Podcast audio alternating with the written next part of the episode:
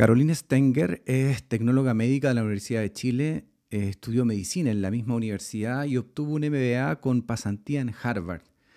A los 35 años decidió, como un azar de la vida, convertirse en triatleta y como nos va a confesar en ese tiempo sin siquiera saber flotar. Eh, hoy en día se ha convertido en una destacada triatleta amateur con varios mundiales y Ironman 70.3 en su registro y además es embajadora de Woman for Tree, una organización mundial que se dedica a promover el triatlón entre las mujeres. Ha sido reconocida como atleta y mujer del año en varias oportunidades y hoy día tendremos el placer de conversar con ella. Una conversación con Caro Stenger es como abrir una especie de libro de autoayuda. Cada una de sus reflexiones, de sus experiencias, de sus historias, están cargadas de la sabia perspectiva de una mujer valiente, corajuda, que ha hecho de su vida un registro vivo de la resiliencia. En este diálogo humano y sensible hablaremos con Carolina del empoderamiento femenino, de la intensidad de la vida de una triatleta amateur, del desafío de encontrar el equilibrio en los distintos departamentos de la vida, de los límites autoimpuestos particularmente por las mujeres y de su singular filosofía del dolor, el miedo, la competencia y el éxito. Soy Alex Gallardo y bienvenidos nuevamente a un diálogo en Reset. María Carolina Stenger, ¿cómo estáis? Buenas noches, bien. tarde. ¿Cómo vais? Buenas noches, pues. Bien, pues súper bien. ¿Tú recién- tú disfrutando recién- el stop. Tú recién terminaste de entrenar, ¿no? Acabo de terminar de entrenar. Estaba arriba, estaba arriba de la bicicleta haciendo un rodillo con, en línea con mi entrenador y con el grupo. ¿Cuánto Súper rato entretenido. entrenaste? Hoy día, ahora recién una horita nomás. Una horita. Estamos más. en, en semana de, de regenerativa, que se llama, que es una semana en la que bajamos las cargas, todo es más relajado, las, las tareas son más cortas, así que disfrutando un pedaleo rico. Perfecto. Oye, pucha, tú eres una persona súper interesante de conocer. Eh, tenés tanto para conversar, po. Entonces, incluso te has sido reconocida ya varias veces como deportista, mujer destacada del año. Yo estoy, mirando un poco ahí de tu historia. Mamá, tecnóloga médico, MBA, triatleta. El otro día hablábamos con la Lenca Carballo, me hablaba de estas mujeres empoderadas. ¿Tú, ¿Tú te sentís parte de ese grupo de estas, de estas nuevas mujeres empoderadísimas? Sí, ah, yo creo que sin querer, ah, no es algo que uno planifique mucho, yo creo que va asociado a la personalidad de cada uno. Eh, somos varias mujeres, no soy la única en verdad, me destaco un poquito más porque probablemente algo, hago algo más dis- distinto que el resto y todo, pero sí somos de un grupo de mujeres en las que rompemos los esquemas de chicas, ah, no es un tema de ahora, no es que ahora probablemente se habla un poco más, pero, pero es una característica de personalidad de, de- te estoy hablando, bueno, no sé, yo tenía siete años y yo me gustaba andar en la, ¿cómo se llama? La bicicleta de mi hermano, la, la mountain bike, ¿cachai? Y Ya. sentar cerritos y esas cosas. Somos mujeres diferentes, Ujú. que, que probablemente nunca nos dijeron que teníamos que jugar a las muñecas, ¿cachai? O no pescamos, no sé, Mm. pero somos varias. Y, y yo creo que esto no se planifica, se- esto se, se nace con esta cuestión y, y le damos nomás. Nos dieron como rienda suelta, yo creo, en esta época, probablemente a muchas de las personalidades como la, como la mía y de todas las mujeres que, Mm. que, que, que están ahora, ¿cachai? ¿Es, muy intensa Pero- tu vida, tu día a día? Para mí no, pero la gente que, que, que me ve de afuera parece que sí. Ahora, mi día parte muy temprano y hago muchas cosas, pero no es que yo tenga y corra por la vida en forma desesperada por querer hacer las cosas si no me muero. Yo lo hago Ya. porque me gusta. Eh, Es ahí la diferencia, porque pasa mucho que, que, no sé, la gente que me quiere, mi papá, el resto del mundo, así como, pero por favor, para, así como te vas a estresar. O sea, si a mí me estresaría la cosa, yo te juro que no lo haría. Yo hago las cosas porque me gustan y porque me, me llena, la, me llena la vida, en verdad. Pero sí, mi vida es intensa en comparación a otras mujeres y otras personas, es verdad. Solo- mira, solo por el lado de, de- de tu actividad como triatleta, ¿cómo es la semana un triatleta? Un triatleta como yo, estoy hablando amateur, una persona y en Ajá. el fondo age group, somos, somos grupo, ¿cachai? y competimos por el grupo de edad y todo, entrenamos Que Todos los porque, días. porque además comparte esta actividad con otras actividades propias tuyas, pero so- si hablamos solo Claro. del, deporte, sí, ármame, una, ármame la, la agenda de la semana un- de una triatleta.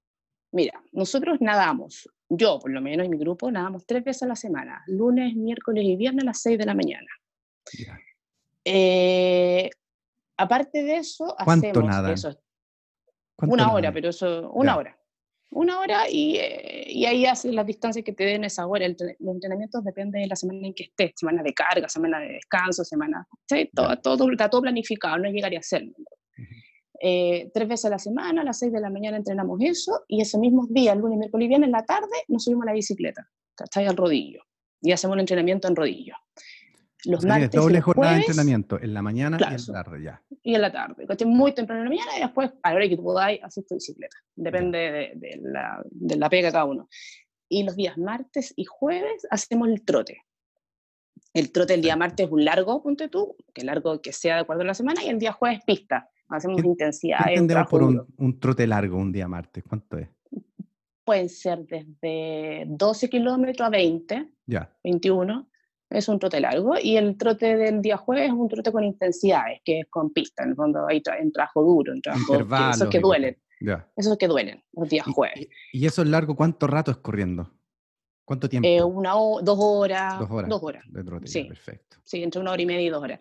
El día jueves, una hora y media, estamos más o menos en la pista. Perfecto. Y en los días sábados hacemos el largo, el largo de ciclismo, que va asociado a veces, un, le decimos un T2, que un trote, eh, el largo dura cuatro horas, de lo que sea, cuatro o cinco horas. Partimos siempre muy temprano en la mañana, a las siete de la mañana, siete y media, y estamos volviendo a las doce más o menos. Y los domingos yo me lo tomo como descanso. Ahora, actualmente, cuando partí en el triatlón, yo entrenaba todos los días, sábado y domingo también. Y, por, lo, por, lo, general las competencias son los domingos también, ¿o no? Sí, las competencias son los días domingo. Ahora no hay tantas competencias, yo compito una vez al mes más o menos, no es mucho.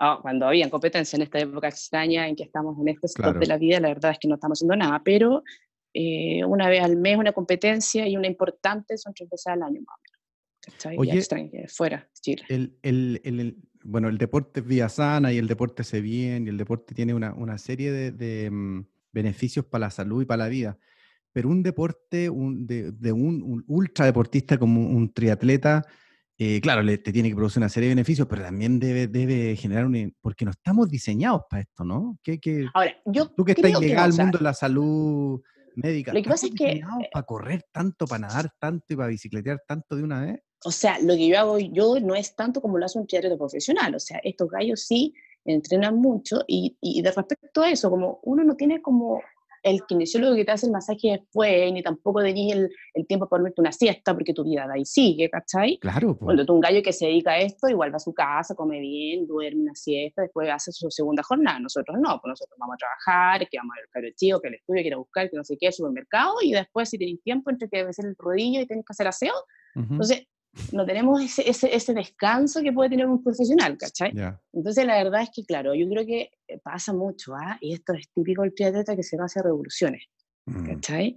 Entonces te digo, o sea, yo antes entrenaba sábado y domingo. Yo ahí aprendí que el domingo se, había un día que tenía que descansar, me costó, pero mm. lo logré. Ahora yo hay un día que descanso, pero la verdad es que cuando partí en esto entrenaba todos los días. Todavía yo conozco varios que entrenan todos los días y entrenan mucho. Y claro, llega un minuto que que te paséis de revolución y trae un problema ahí familiar, un problema en tu vida, ansiedad. Ya el límite, pasáis el límite de lo sano, ¿cachai? Ya. Eh, porque, porque, en un futbolista, un pelotero como uno, de, la pichanga de la semana, el fin de semana, uno lo hace para pasarlo bien, para entretenerse, hace un poco de deporte también, pero hay una cuestión de entretención. Cuando hablamos de un, de un triatleta, por amateur que sea, las motivaciones son otras, o sea, para mandarte dos horas trotando, un tanto nadando, tú necesitas otro tipo de motivaciones. ¿Qué, qué pasa por la cabeza de, de, una triatleta? En la mañana, Mira, yo creo, a mí, tanto. lo que pasa es que... que ¿Qué te mueve? digo, o sea, a mí me gusta mucho, a mí me encanta. O sea, yo de verdad levantarme temprano para ir a nadar a las 5 de la mañana, me encanta. O sea, y si no lo hago, porque a veces puedo tener sueño y que lata levantarme y todo, me siento pésimo todo el día porque me falta algo, ¿cachai? Entonces, tú decís, claro, el pichanguero y todo, pero, pero pucha que rico, porque hay un tema social también asociado, ¿ah? Porque nosotros, a pesar de que estamos nadando y todo, se pasa muy bien. Es un grupo, los grupos que se forman y la gente, la gente que, que hace triatlón en verdad aparte que somos todos muy parecidos en el sentido de que siempre nos gustan los retos, somos todos así como profesionales, no sé, como gente que como que estamos muy, somos muy, muy parecidos. Eh, es un grupo humano de diferentes profesionales, diferentes gente que se unen a una cuestión común, ¿cachai? Y, y, y, de distintas edades, ¿cachai? Entonces, ponte tú, yo tengo amigas de 10 años menos, 10 años más, 20 años más, y tenemos algo, y lo pasamos súper bien, ¿cachai? Entonces, aparte de tú me decís, puchanguero y todo, pero esta cuestión también tiene una onda súper chora, ¿ah? es, es, bien rico el ambiente, mis mejores amigas son, yo las descubrí en el triatlón, la verdad es que los grupos son como casi familia. Entonces, eh, sí es entretenido. Es como que te jugar una pichanga todos los días, que entretenido, ¿no? Poder ser Un poquito más agotador nomás que una pichanguita, pero... Oye, ¿cuándo partiste tú en el triatlón? ¿Cuándo dijiste, esta cuestión es lo que yo quiero hacer? Yo nunca dije eso, pues digo, yo llegué a esta cuestión de casualidad, yo no tenía idea de lo que era el triatlón, yo no sabía qué se hacía ni nada, o sea, yo, yo partí corriendo de chica, uh -huh. eh, te estoy hablando de de cuando salí de la universidad, yo hacía deporte toda la vida. Fui gimnasta, ¿cachai? Siempre ligada al deporte y estudiando, pero siempre ligada al deporte. Entonces, cuando, cuando terminé la universidad y me vine a vivir a Viña, yo soy santequina, uh -huh. me vine para acá y era como, chuta, ¿qué voy a hacer? Y salí a correr. Sin entrenamiento, sin nada, sin haber corrido nunca en mi vida, era de gimnasio nomás, pero tenía que salir a correr. Y me empezó a ir bien, me, y, me, y me inscribí en algunas carreras y caché que era buena, ¿cachai? Y empecé a correr, pero sin entrenarme. Pero cuando vino este boom de los 10K, y cuando empezó ahí, 10K, 5K. No, 15, antes, mucho antes, antes. Porque, porque yo empecé a correr, piensa tú, la primera maratón de Santiago fue el 98, creo que es yo que corrí la primera maratón. Y, y era, éramos muy pocas mujeres que hacíamos esto, ¿cachai? Mm. Eh, como lo que te comentabas poco hace un rato, yo era como, no, me inscribí en la maratón de Santiago, la primera maratón que partí ahí en, en, en Santa Lucía, eh, y mi papá me acompañó y me decía, no te das cuenta que está lleno de hombres. Esto no es para las mujeres. ¿Cachai? Era como... No y yo... Mujeres, qué buena esa. Y yo no, y yo de verdad que nunca, como que en mi cabeza no, como que tuve que abrir los ojos, levantarme un poco y caché, chucha, ¿verdad? Pues? Mm. No hay mujeres. ¿Cachai? Entonces éramos muy pocas, era una locura esto de andar corriendo y en Chile, o sea, ya en Estados Unidos, porque tú las mujeres ya estaban metidas en el mundo en el maratón, pero yo lo encontraba tan normal, o sea, como que yo no sentía de que estaba fuera de lugar, pero para mi papá lo miraba afuera y me decía que estaba loca, que esa cuestión era para hombres, que las mujeres tenían que ir al gimnasio. Aeróbica. claro. ¿Sí? Oye, y, y, ahí partiste, steps, me acuerdo, se nos cayó el carnet. Oye, y ahí, ahí partiste entonces con el tema de eh, correr de maratón. Correr. Estuviste corriendo sí. un rato. Sí, y corrí harto rato. Corrí eh, ponte tú desde la universidad hasta los... Empecé a trabajar, llegué a Viña y empecé, seguí corriendo y me iba bien. Y ahí fue que cuando gané una corrida que hubo por acá de 10K, que era la corrida del mes del mar, ponte tú. Yeah. Y salí en primer lugar. Nunca he entrenado. Era como, mm. chucha, parece que soy buena. Mm. Entonces ahí empecé a conseguir, ¿me conocen algún gallo que me pueda entrenar aquí en Viña, qué sé yo? Y ahí llegué a un entrenador y este gallo entrenaba un grupo de triatlón, de casualidad. Entonces, sí. Sí, me dijo, pero hago triatlón y no sé qué. Le dije, no, sí, yo no sé nadar, así que no, no te me, yo me interesa que me entrenes con el trote. Y empecé a correr con este grupo, ¿cachai? Acá en Viña. Y, eh, y ahí partió todo, yo tenía 35 años. No, vieja, po. No era una cabra chica, ¿cachai? 35 Entonces, años, cuando empezaste a entrenar y así ya me pongo las pilas.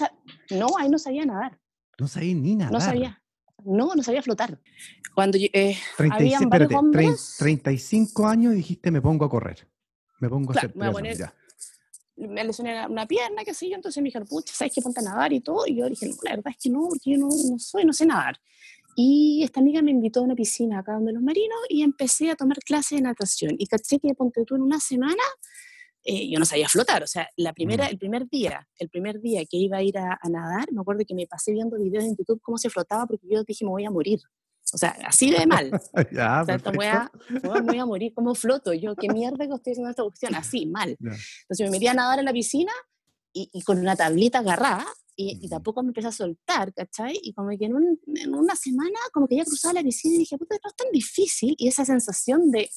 Pasa que la curva de aprendizaje es así, entonces, como que todos los días es algo muy bacán porque vas aprendiendo muy rápido. Después llegas a una meseta donde es muy difícil mejorar. pero va a ir mejorando de forma tan exponencial que, la verdad es que te va enganchando esta cuestión. Y ahí empecé a nadar, pero lenta, pues era más lento un bolero, o sea, todo el mundo me pasaba, los cabros chicos me pasaban, pues, ¿cachai? Pero yo lo encontraba a la raja, porque eso de, de, de, poder hacer algo nuevo era muy entretenido. Y, y, me sentía muy bacán. Entonces ahí me gustó. Y, ponte tú, esto fue en mayo, Pucón era en enero del año que venía, y por ahí me dijeron, pucha, tenés que hacer Pucón y todo. Y yo, bueno, ¿qué es un triatlón? No sabía qué era, ni cuánto era la distancia, ni qué se hacía. Para mí era... Y me regalaron la inscripción para Pucón. Ya. Así como para, que me, para obligarme a, hacer la cuestión.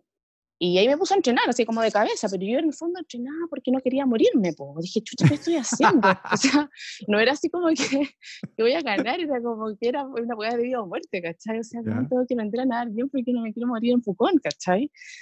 Entonces, fue bien loca la, como inicié esto. Por eso te digo, yo nunca, nunca lo planeé, nunca dije, esta cuestión es para mí. O sea, fue en el camino que se fue, dando, a poco la cuestión.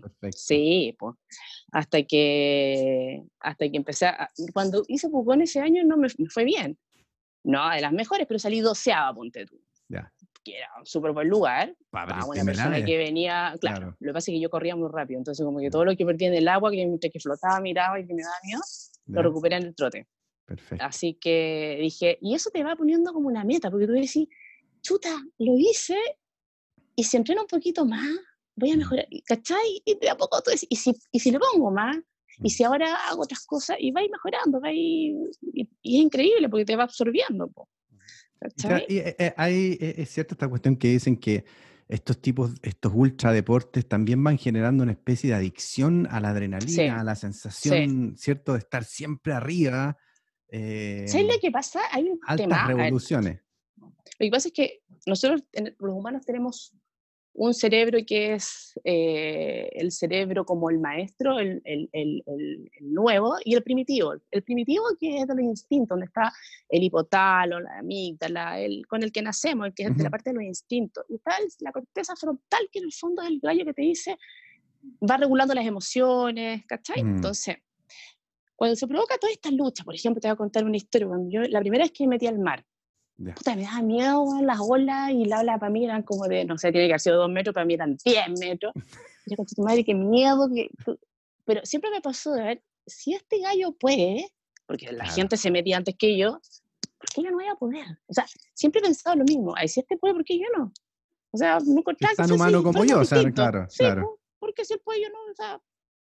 Y me tiré, ¿cachai? Y, y mm. eso de tener que luchar con el miedo, con, y, y después te das cuenta que lo superaste, que en el fondo el valiente no hace las cosas sin miedo, así las cosas con mucho miedo. El tema es que te tiráis, que tu corteza mm. frontal es capaz de apagar la emoción y los nervios y tirarte para adelante nomás, ¿cachai?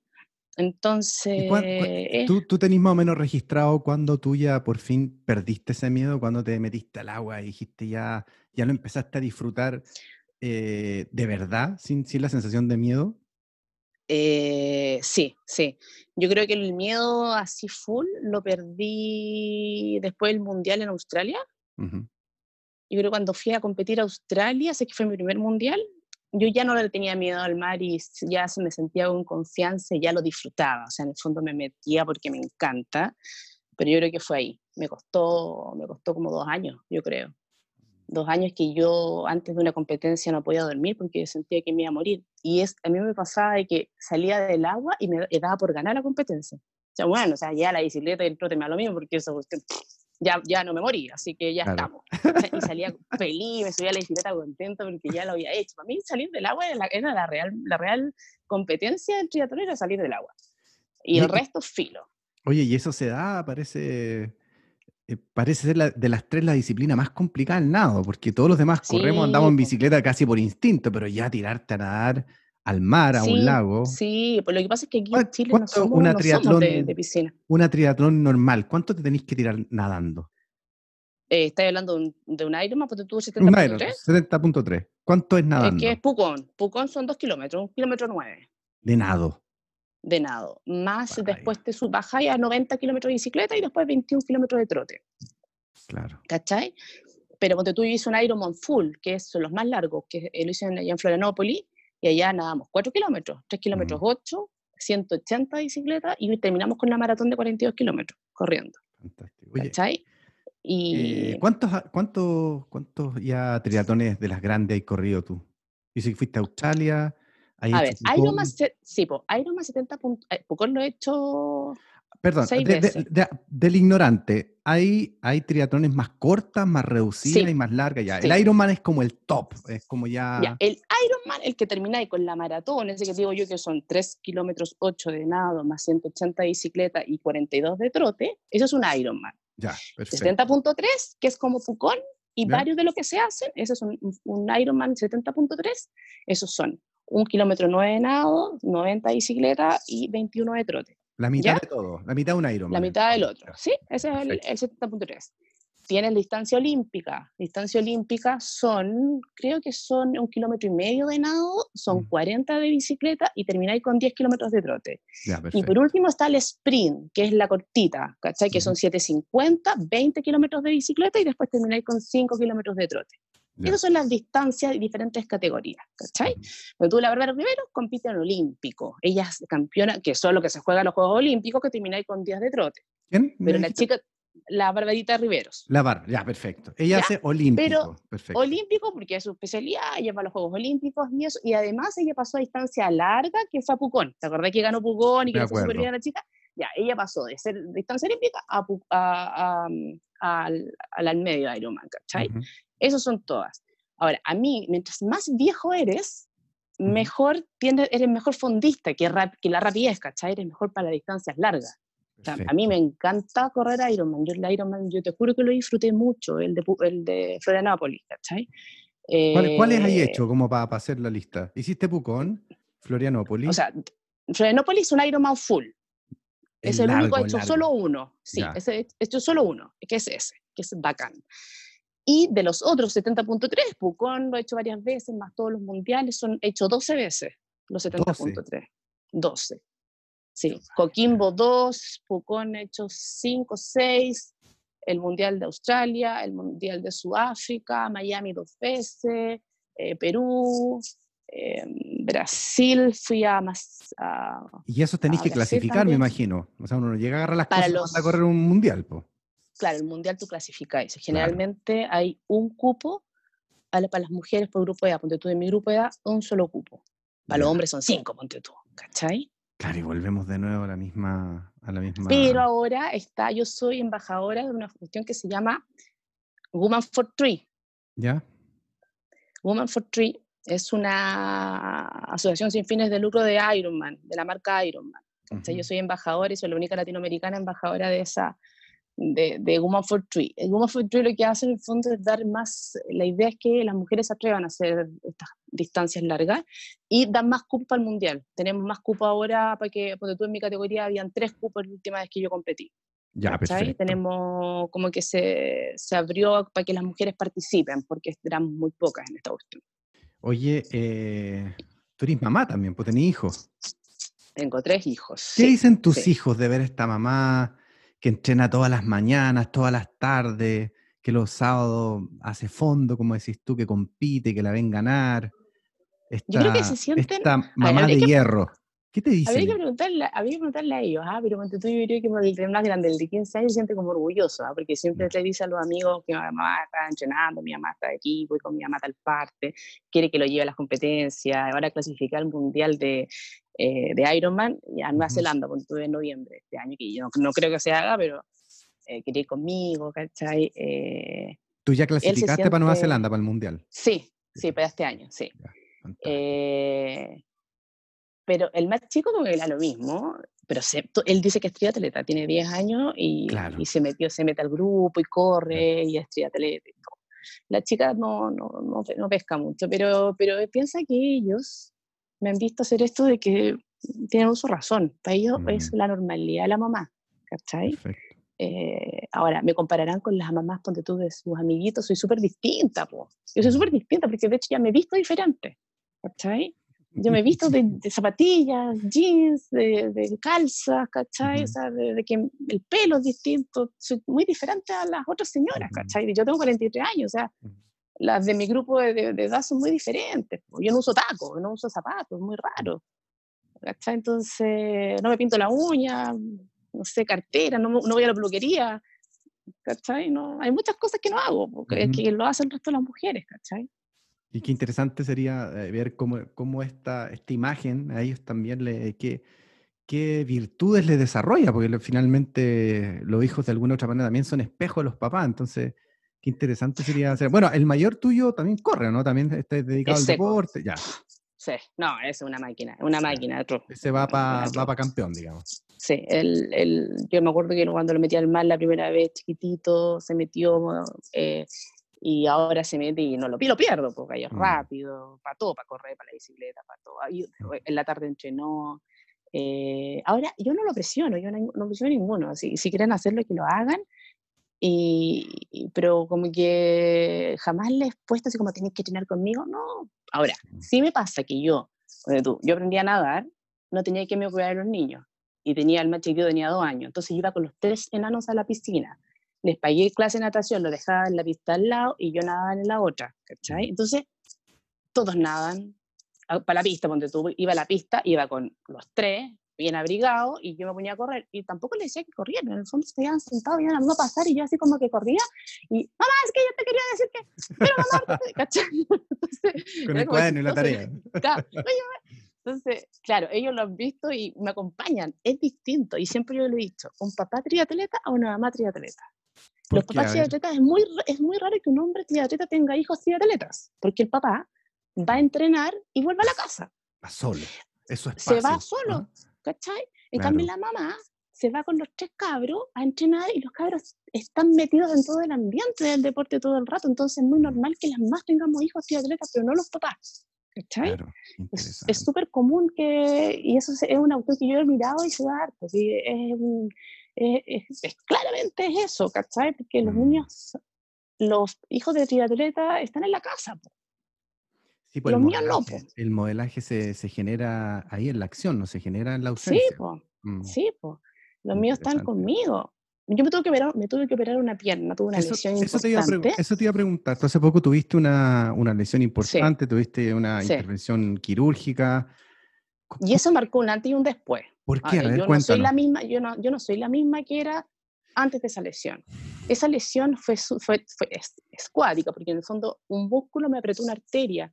Me tuvieron que sacar un músculo de la pierna, me lo cortaron para poder liberar la arteria. Fue una operación importante. Entonces, yo tengo un músculo menos, ¿cachai? O sea, yo no tengo un gemelo, los gemelos son dos, yo tengo uno, ¿cachai? Entonces, para correr, a pesar de que yo me esfuerzo y, trato de hacerlo y todo, no voy a poder ser nunca la más rápida que era antes. En bicicleta puede ser que pueda mejorar y todo, pero el trote ya, no lo perdí. No, o sea, corro, pero así como corría antes, sin dolor y rápida, no lo he logrado. Yo creo que no lo voy a lograr y yo lo asumí. ¿cachai? Mm. Pero el triatlón es tan parte de mi vida que lo voy a hacer igual. Voy a correr más lento, le voy a entrenar más la bici el nado para, todo el tiempo que voy a perder corriendo, que yo sé que voy a perder corriendo, lo voy a recuperar en la bici en el nado, ¿cachai? Entonces, cuando yo caché que ya el trote no lo podía mejorar, yo me acuerdo que yo iba, después de la cirugía, trataba de correr y esa weá que no podía mover las piernas y que me dolía, y haber llorado en la pista, y estaba mi hijo. Y yo así como, puta, no, no puedo, esta cuestión no. Y mamá te duele la pierna, sí, me duele. Ellos vivieron todo eso. Y vieron que la mamá igual trotea, pero igual lo voy a poder hacer, igual voy a trotar, ¿cachai? Entonces tú no les, a los niños no les estás enseñando eh, cómo es el esfuerzo, cómo es de... La pizarra, digamos. Lo, está, lo están viendo, ¿cachai? Porque yo lo lloré, yo lo, lo mm. pasé mal. Y ¿Cuánto, te demoraste en, ¿Cuánto te demoraste en recuperarte?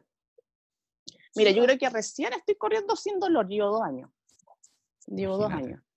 Eh, pero, pero ya me saqué la angustia, ¿cachai? O sea, como que asumiste tu, tu nivel. O sea, yo era muy rápida a correr, corría súper bien y era como mi fuerte. Pero, pero después lo asumí y dije, ya, chao.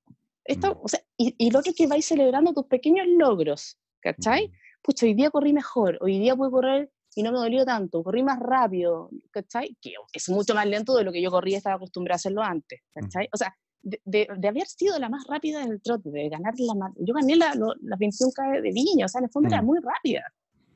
A hacer como de las últimas o del montón, es mm. duro, pues un golpe bajo, tú dices, chucha. Pero sí, pues, sí, o sea, chucha, ya no, no soy tan rápida y te pasan todo.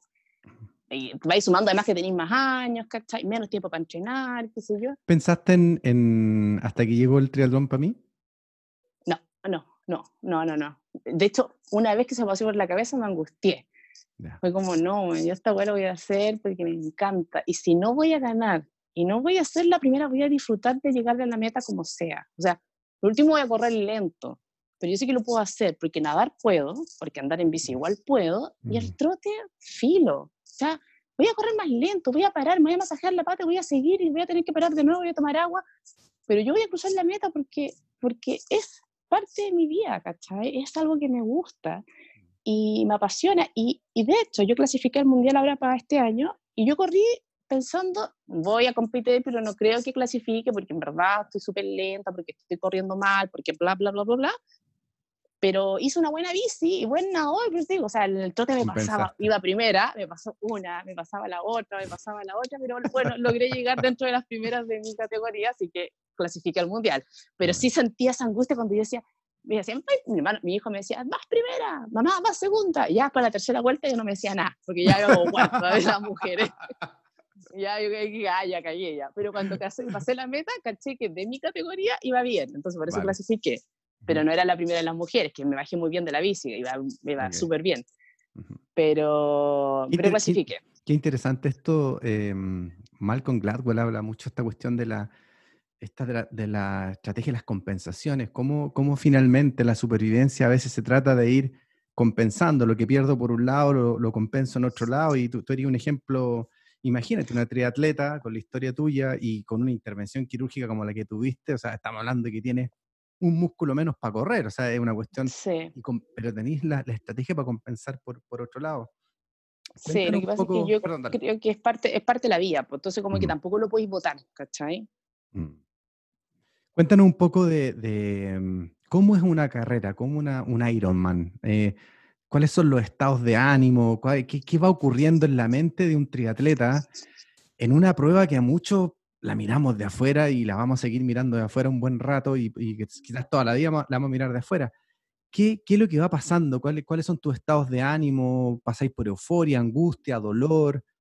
¿Qué te va pasando? yo creo que toda la gente y toda todos somos muy diferentes, la verdad es que eh, hay, los hombres son súper competitivos, las mujeres quizás también cuando estamos a un nivel como muy arriba, estamos siempre pensando, chucha, no me vaya a pasar tal y tal, ¿cachai? Eh, en nuestro caso, que somos las mujeres o los hombres somos muy malos para el agua, yo creo que el nerviosismo previo a una carrera es heavy, o sea, ese, ese antes de meterse al agua. Porque arranca por el agua la triatlón. Arranca por el agua, entonces es, es una parte como súper heavy. Ahora, luego el, el ciclismo, que es, rico, es fuerte, es rápido, se provoca toda esta como adrenalina. Eh, la verdad es que ahí tú, más que preocupado como de si te pasaron o no pasaste a alguien, vas preocupado y muy concentrado en, en no perder como lo que... Porque no se planifica. Ahora, eso te voy a decir, el triatlón es una... No es que tú seas un, como mujer de hierro, hombre de hierro, sino que el secreto está en saber comer y saber planificar muy bien todo. Como son largas distancias, tú no te puedes tirar como gallo carrera así como rápido. Uno va con mm. un plan de, arriba de la bicicleta o de la natación, ¿cachai? O del trote. Cuando tú decís la bicicleta, no sé, pues en tal kilómetro voy a comerme esto. Cada 40 minutos tomo agua. Cada 30 minutos me tomo un gel o me como un snack, ¿cachai? Tú vas comiendo, vas tomando agua, vas preocupado de la alarma, vas preocupado o sea, al, al, plan, al plan de carrera también lo superpone un plan de alimentación durante la carrera. O sea, yo creo que eso es lo que te hace la carrera. el plan de alimentación es más, es todo, es la base. A ti se te cae la comida en un Ironman y perdiste la carrera. ¿Cachai? O sea, y esa es comida, disculpa lo precario la pregunta, pero es, es, comida que está disponible o es comida que tú llevas, la organizas, la pones en ciertos no, lugares? Uno, uno la lleva. Tú tienes tu propia dieta para correr, digamos y tú entrenáis porque son una cantidad de carbohidratos que está súper establecido de acuerdo a tu contextura que tienes que consumir cada cierto tiempo, de acuerdo a los watts que estés consumiendo, o sea, y puede ser cualquier cosa, lo que te funcione mejor a ti. Piensa que yo en el kilómetro 120 de la bici en Floripa me comí un pan con dulce membrillo. Bueno, todos se comen así. Bueno, yo estaba con mi pan porque me lo encontraba súper rico y lo encontraba, oye, la weá así, vamos, hype, negociar. Y, ese, y esa técnica yo la practiqué ahí en, en, el Camino Internacional, Camino a Calera, ponte tú. Ya yo me hacía a lo largo de 150 Espérame, pero así, así como uno ve a, los triatletas en la televisión que se, que se toman estos gel ultra que, ah, armados en la estación A del espacio, tú te mandaste un pan con dulce membrillo. sí, porque en ese kilómetro me comí mis geles y todo, pero tanto gel como hasta acá. Entonces, por ahí un, un nutricionista me dice, eh, tiene los carbohidratos que necesita y algo más sodio, qué sé yo, con dulce membrillo. Y yo me acuerdo de haber entrenado, así, me acuerdo cuando iba llegando a la ruta 5 Norte, cuando tú darme la vuelta, y yo estaba, tenía que entrenar, comer mientras pedaleaba. Ah, claro. Eso se entrena tampoco. Claro. Y yo me acuerdo estar con un, con un pan atravesado la boca aquí, a ver, y los pacos así como controlando el tránsito, y yo así con el pan, y decía, los pacos cagados de la risa, ahí en la, en la ruta 5 norte, bueno, y pedaleando rápido, así como los buenos, y yo así con el pan acá y el otro acá, así como, permiso. Pan con, claro, con dulce claro, eso, eso uno, uno, lo entrena, ¿cachai? Y, o sea, digo, o sea, en el fondo, lo, y, y las carreras largas, la alimentación es la base. O sea, o sea, obviamente lo más importante es que entrenaste todo para hablar, tu músculo, todo tu cuerpo y toda tu performance, pero cuando la, alimentación no te acompaña, perdiste la carrera. O sea, hidratarse y comer lo que necesitáis es básico. Oye, y me imagino que esto también aplica para los que, para cuando tú entrenas, o, sea, o para cuando alguien dice, ¿sabes qué? Voy a empezar a correr, voy a empezar a, a practicar triatlón, junto con tu plan de entrenamiento tiene que estar tu plan de alimentación. ¿Qué tan estricto es el plan de alimentación? Súper, súper estricto. La verdad es que, a ver, en el día normal, porque tú yo así, ahora no como muy, muy ordenado y estoy como, como lo normal. Ahora, yo creo que ninguno de nosotros... Ahora, ahora en la cuarentena, porque estamos en, este, en esta situación. Claro, claro, en esta cuestión como no tenéis un, gasto muy grande, ¿cachai? Como que tampoco... No, pero sí generalmente yo estoy súper preocupada y creo que todos estamos re preocupados de, de buscar nuestra mejor performance, ¿cachai? Que puede ser cualquier cosa, te va a audífono, se me va la batería. Eh, puede ser, hay gente que está haciendo los quietos, ponte tú. Otro el ayuno intermitente. Eh, todas estas diferentes cosas que es como para poder alimentarse mejor, ponte tú, todo el mundo se preocupa de eso y le diría estar practicando esas cuestiones. Y es parte como de la vida del triatleta, porque no es que uno quiera ser más flaco, lo que uno quiere en el fondo es estar más liviano para correr mejor, ¿cachai? Eh, eso es, eso es. Eh, yo siempre quiero bajar, antes de las carreras bajo unos 2 o 3 kilos, pero no para verme más bonita la foto, bueno, también, pero es como para... Como la verdad. ¿ah? Claro, igual, igual, sirve, igual sirve, pero, pero es para, poder en el fondo correr más rápido, porque tú entrenáis con 3 kilos de más, Claro. Bajáis estos 3 kilos para la carrera, puta que sentís tiempo. Claro. Es, es, bacán, es rico. Sobre todo para el trote, me imagino. Sí, sí. Así que sí, uno, uno entrena todo eso, ¿cachai? Hablemos de la carrera ahora, pues la carrera de la triatlón. Cuéntanos, para los que nunca hemos estado ni cerca algo así, ¿cuáles son como la etapa, el proceso que, que va siguiendo el triatleta? ¿Qué te va pasando emocionalmente, mentalmente, psicológicamente, más allá de lo físico? ¿Cómo Mira, más allá, la carrera? Todo depende de cómo uno, las, expectativas que uno tenga. Es la triatlón y, y, en verdad cualquier carrera, creo yo, es como la vida. Mm. Todo depende de la expectativa en la que tú tengas en esa carrera, ¿cachai? Cuando yo he corrido así como para querer, para poder clasificar y como que yo sé que estoy en mi mejor momento, eh, son carreras que ni siquiera el agua me da miedo porque la adrenalina es tan grande que tú en el fondo no querías, pero pasártelo a todos por delante y la bicicleta la más rápida y ojalá no te pillen. ¿cachai? Cuando tú tenías una expectativa de querer en el fondo y estáis seguro que estáis súper bien entrenado y que vais bien, eh, y no queréis que se te cruce nadie. O sea, en, en, Pucón yo me acuerdo perfecto que me acuerdo que un tipo yo quería adelantarlo y el tipo se me ponía adelante y, no me dejaba. Con la bici. Y, uno saca la testosterona que no tenéis para poder pelear con el gallo, weón, córrete, ¿cachai? Si no estoy compitiendo con vos, ¿cachai? O sea, puta, sí. Y claro, o pasa que a veces uno está como con la idea de tratar de llegar a la meta y, como que tampoco te, te, apretáis tanto porque tú sabes que ya no estáis en buenas condiciones, que no es una buena carrera, qué sé yo. Eh, pero sí, uno tiene todo planificado, planificada la comida, planificado el agua, planificado... ¿Cuál, eh, ¿cuál es el momento más difícil de una carrera para ti? ¿Hay, ¿Hay, algún momento de, de, la carrera específico que tú, que tú digas, mira, aquí yo tengo que, no sé, pues concentrarme más, conectarme con algo, acordarme de mis hijos, no sé, hay un momento donde uno busca algo. Ahora que, ahora que me duele la pierna, ahora que yo corro con dolor al final, eh, yo creo que los últimos kilómetros del trote son, son duros. O sea, mm. con el dolor de mi, que me duele el alma más que la pierna. La mm. cuestión que tú querías andar más rápido y no podías andar más rápido y que te están pasando y que no podías hacer nada, eh, es súper duro y para mí en este minuto, antes nada, porque el trote era lo muy fuerte y yo volaba, pero en este minuto el trote es lo donde yo más sufro. Eh, ahora, sí me ha cuando servido tú, mucho cuando tú nos decís sufrir, cuando, cuando, tú nos decís sufrir, no estáis diciendo, de, no estáis hablando de dolor físico, o sea, te duelen las piernas, los músculos, las articulaciones. Todo el mundo me dice, estáis cojeando, color, claro. estoy cojeando. O sea, yo no me doy cuenta, en verdad es algo tan natural que así quita el dolor y vais cojeando todo el rato, mm. pero no voy a parar, ¿cachai?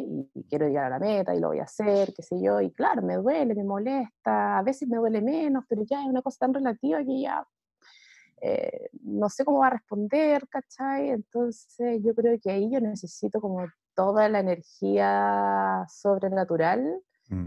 y es pura cabeza, en verdad, ¿ah? porque... ¿Qué echáis mano ahí?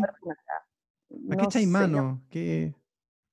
No, la pura cabeza, yo de verdad que en esos minutos eh, siempre pienso que tengo que cruzar la meta, o sea, esa cuestión no se cuestiona, ¿cachai? Eh, tampoco voy a parar, por más dolor que tenga, voy cojeando, pero voy a seguir, ¿cachai? Eh, pero, pero yo creo que va la personalidad de cada uno. ¿ah? Yo creo que mi personalidad es como muy de terminar lo que, lo que empiezo. Me cuesta mucho dejar las cuestiones a, medio camino, en todo aspecto de mi vida, ¿cachai? Desde lo académico, profesional, familiar, como que tengo que terminarlo, tengo que llegar a la meta, tengo que ¿Y de dónde, de, dónde, sacaste esa impronta? ¿Tú has hecho un poco de historia tuya hacia atrás, tu infancia, tu niñez, tu papá, abuelo? ¿De, dónde viene esa impronta de...? A mí me pasa de que siempre he pensado de que, eh, como te decía, lo que uno se propone lo va a hacer. ¿Por qué no? ¿Cachai? Cuando tú, mucha gente yo le digo, así como, oye, voy a hacer triatlón. No, yo no, porque yo no sé nada. O sea, yo jamás voy a decir que no, porque yo sé que si otro puede, ¿por qué yo no? Ahora, hay que ser súper realista. Yo no mm. voy a ser nunca cantante, no voy a ser, porque yo tengo buena voz, ¿cachai? No voy a ser, no sé, no voy a tocar el piano porque ya lo aprendí, estoy vieja. Pero, pero sí, ah, sí, ahora tocando el piano yo creo que si me enseñan capaz que igual podría hacer. Pero, pero yo no soy de las personas que dicen no, ¿cachai? Yo siempre digo, oye, pero si el otro puede, ¿por qué yo no puedo? Yo creo que en la vida a mí siempre me pasó de que, que de chica, en el fondo, de que, que, todo lo que yo quise, yo sabía que trabajando lo podía lograr. y, y, siempre he creído mucho, no sé, tú, tú más o menos manejáis el tema de las inteligencias. Las inteligencias, antes se creía que uno tenía un nivel de inteligencia y tú nacías con ese, con ese coeficiente intelectual y en el fondo era estático. Mm, ¿sabes? Mm. con el tiempo, mm. claro, ahora no, o sea, los últimos estudios, estamos hablando del año 2010 en adelante, eh, eh, la neurociencia ya se dio cuenta de lo que yo creo que lo, supuse de muy chica, de que las inteligencias no son estáticas, las inteligencias se van, van aumentando a medida que uno va practicando. Así como el cuerpo, el cerebro, es una estructura en la que tú más la entrenas, más va a poder, vas a poder hacer cosas. Mm. ¿Cachai? O sea, intelectualmente uno es capaz de hacer lo que tú quieras trabajándolo. Eh, físicamente también puedes hacer. A ver un límite, porque obviamente ya estamos más viejos o probablemente no empezaste a nadar de chico y no vas a hacerla más rápida, pero voy a poder nadar bien, ¿cachai? Claro, que es lo que interesa en el fondo. Sí, entonces como que yo jamás en la vida he pensado de que algo no lo puedo hacer. Siempre digo, si ese gallo puede, yo también, si a mí no puede, yo también puedo. Porque tú, no sé, hacer un MBA. No, que tenéis que hacer un MBA, que tenéis que dedicarte a la cuestión. Pero, a ver, si esa, este pudo, ¿por qué yo no? ¿Por qué él va a ser distinto? O sea, si estudiando igual se puede, ¿cachai? Mm. Eh, yo estudié tecnología médica y después de tecnología médica estudié medicina en la misma Universidad de Chile. Entonces, uno me decía, y si terminaste la carrera de tecnología médica, estoy trabajando en, no sé, estaba trabajando en medicina nuclear en esa época.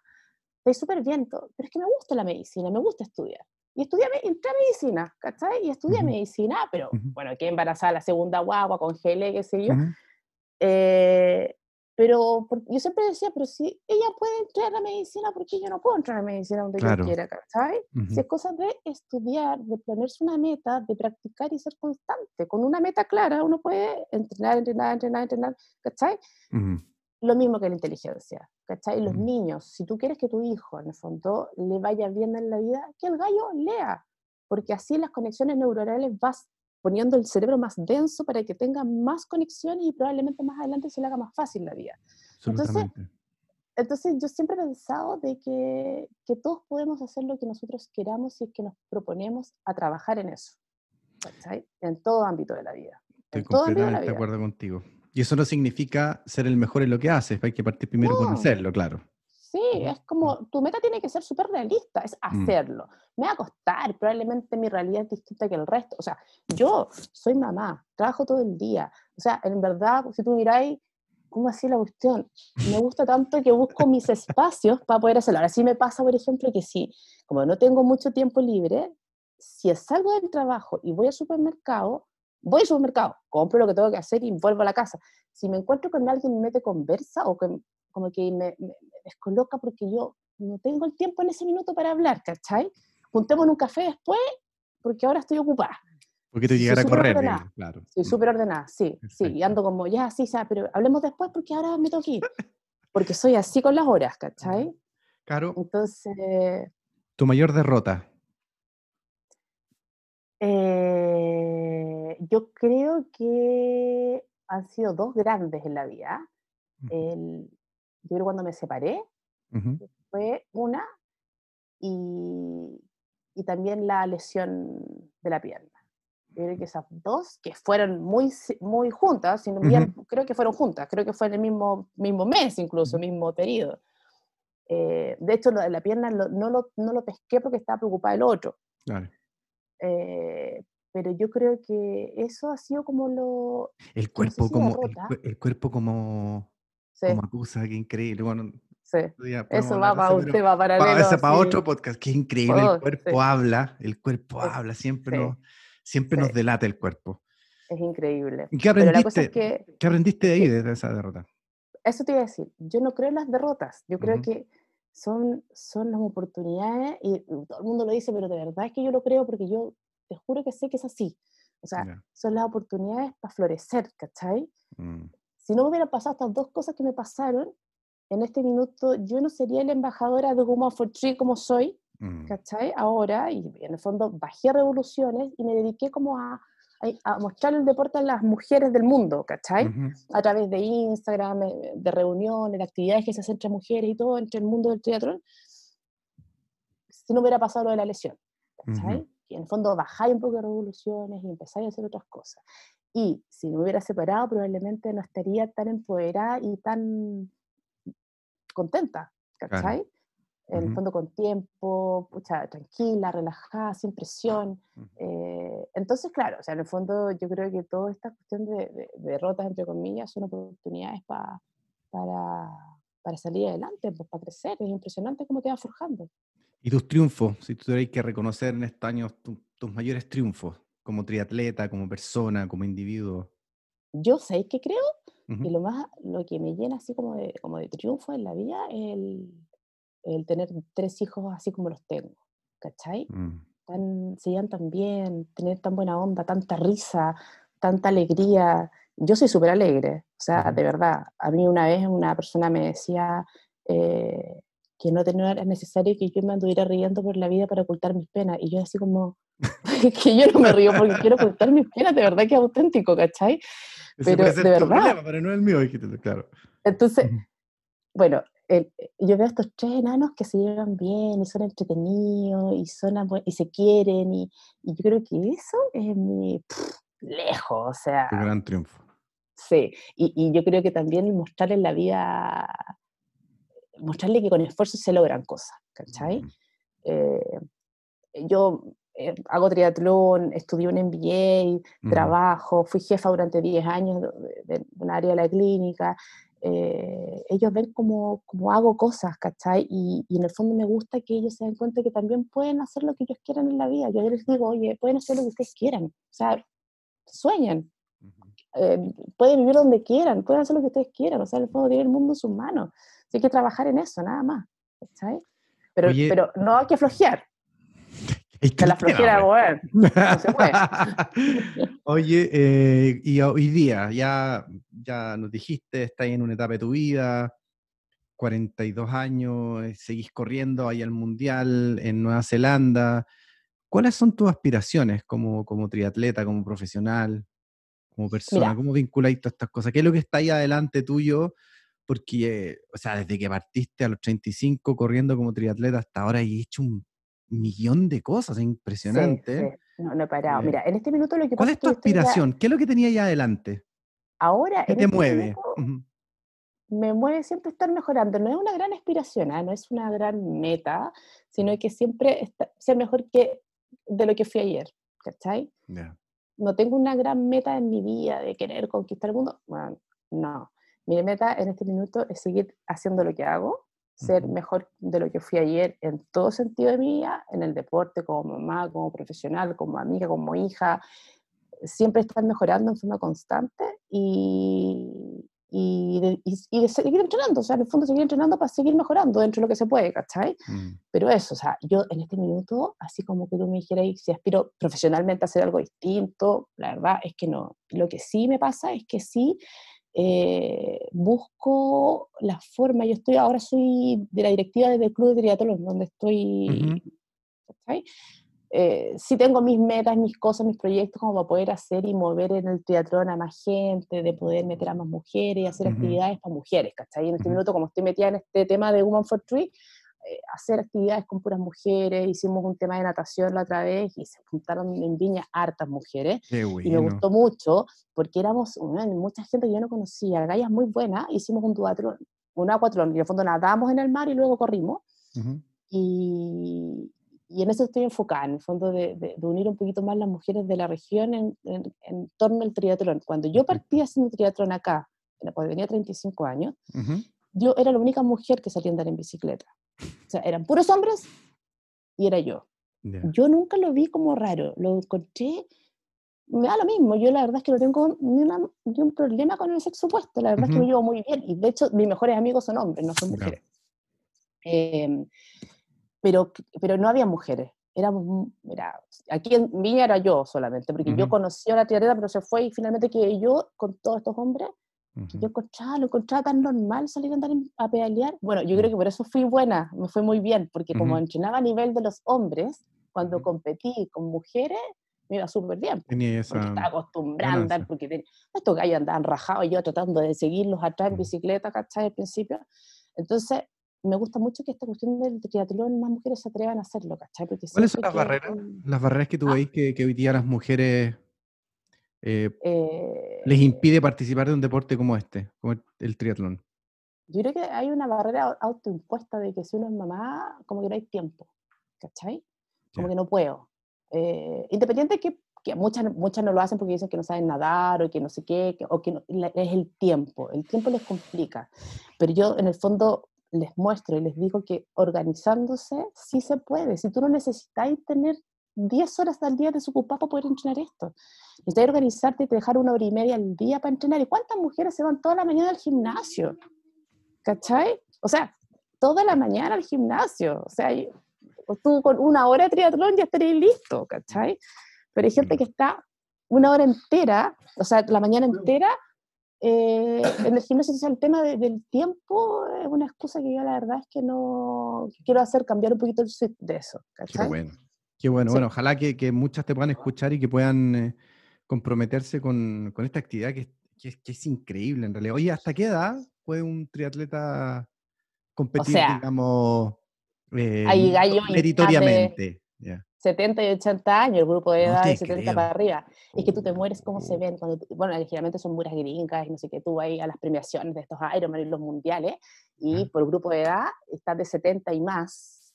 Y una galla que tú decís, broma que tiene 70 años. O sea, yo aspiro a eso. Cuando tú decís la meta, yo quiero ser de la mina de 80 años Ahí. que sube al podio. Sí, de un, de un, mundial. O sea, ah, me veo a mis 80 años en el mundial, en cualquier parte del mundo. Sí, de todas maneras. O sea, con un dolor en la cadera, con la rodilla mal. con la muleta. Oye, la muleta, gracias por la conversa de hoy. De verdad te pasaste súper entretenida conversación. Harto que aprender de ti. Quedan para hartas conversaciones más y ojalá que muchas mujeres más se puedan involucrar en este, este deporte. De, que como bien dices tú, tiene harto prejuicio barrera autoimpuesta, pero, pero me quedo con hartas lecciones de lo que hoy día nos hay conversado. sí, sí, hay que votar, dejar altas barreras y, y en el fondo el, no sentirse menos porque soy, poca, son pocas mujeres lo que lo hacen, aunque ahora hay altas mujeres, pero dejar un poco que no, que no pescar mucho los comentarios, no pescar mucho lo que dice el resto, ¿cachai? Mm. A mí me pasó, de contar una, una anécdota, pero me hicieron una entrevista por una revista, qué sé yo, iba al mundial y, y estaba con un grupo de mujeres y una me dice, oye, ¿y en qué minuto atiendes a tu marido? O, ah, lindo comentario. y el otro me dice así como, oye, mi marido se muere si usa esa ropa tan apretada y anda peleando con puros hombres. Y yo miraba esto, uno, no tiene, uno no tiene que pescar, uno tiene que pensar en lo que le hace feliz y estar con la convicción de que está haciendo algo bueno. Bueno, el otro, día, el otro día, a propósito de lo que decís tú, leía un, hay un texto que decía que en el, el, secreto está en que la convicción tiene que ser más poderosa que el miedo. en la medida, y, escucharte a ti refuerza, refuerza esa, esa, premisa, ¿cierto? En cómo tú al final has llevado adelante una pasión, algo que a ti te, te mueve, te moviliza, te hace feliz, te tiene brillando y te tiene como una embajadora, como un estandarte, una luz para muchas mujeres. y pretendo seguir en esto hasta Hasta los 80. que te vaya súper bien. Un beso grande. Cuídate. Un abrazo. Chao, chao. chao.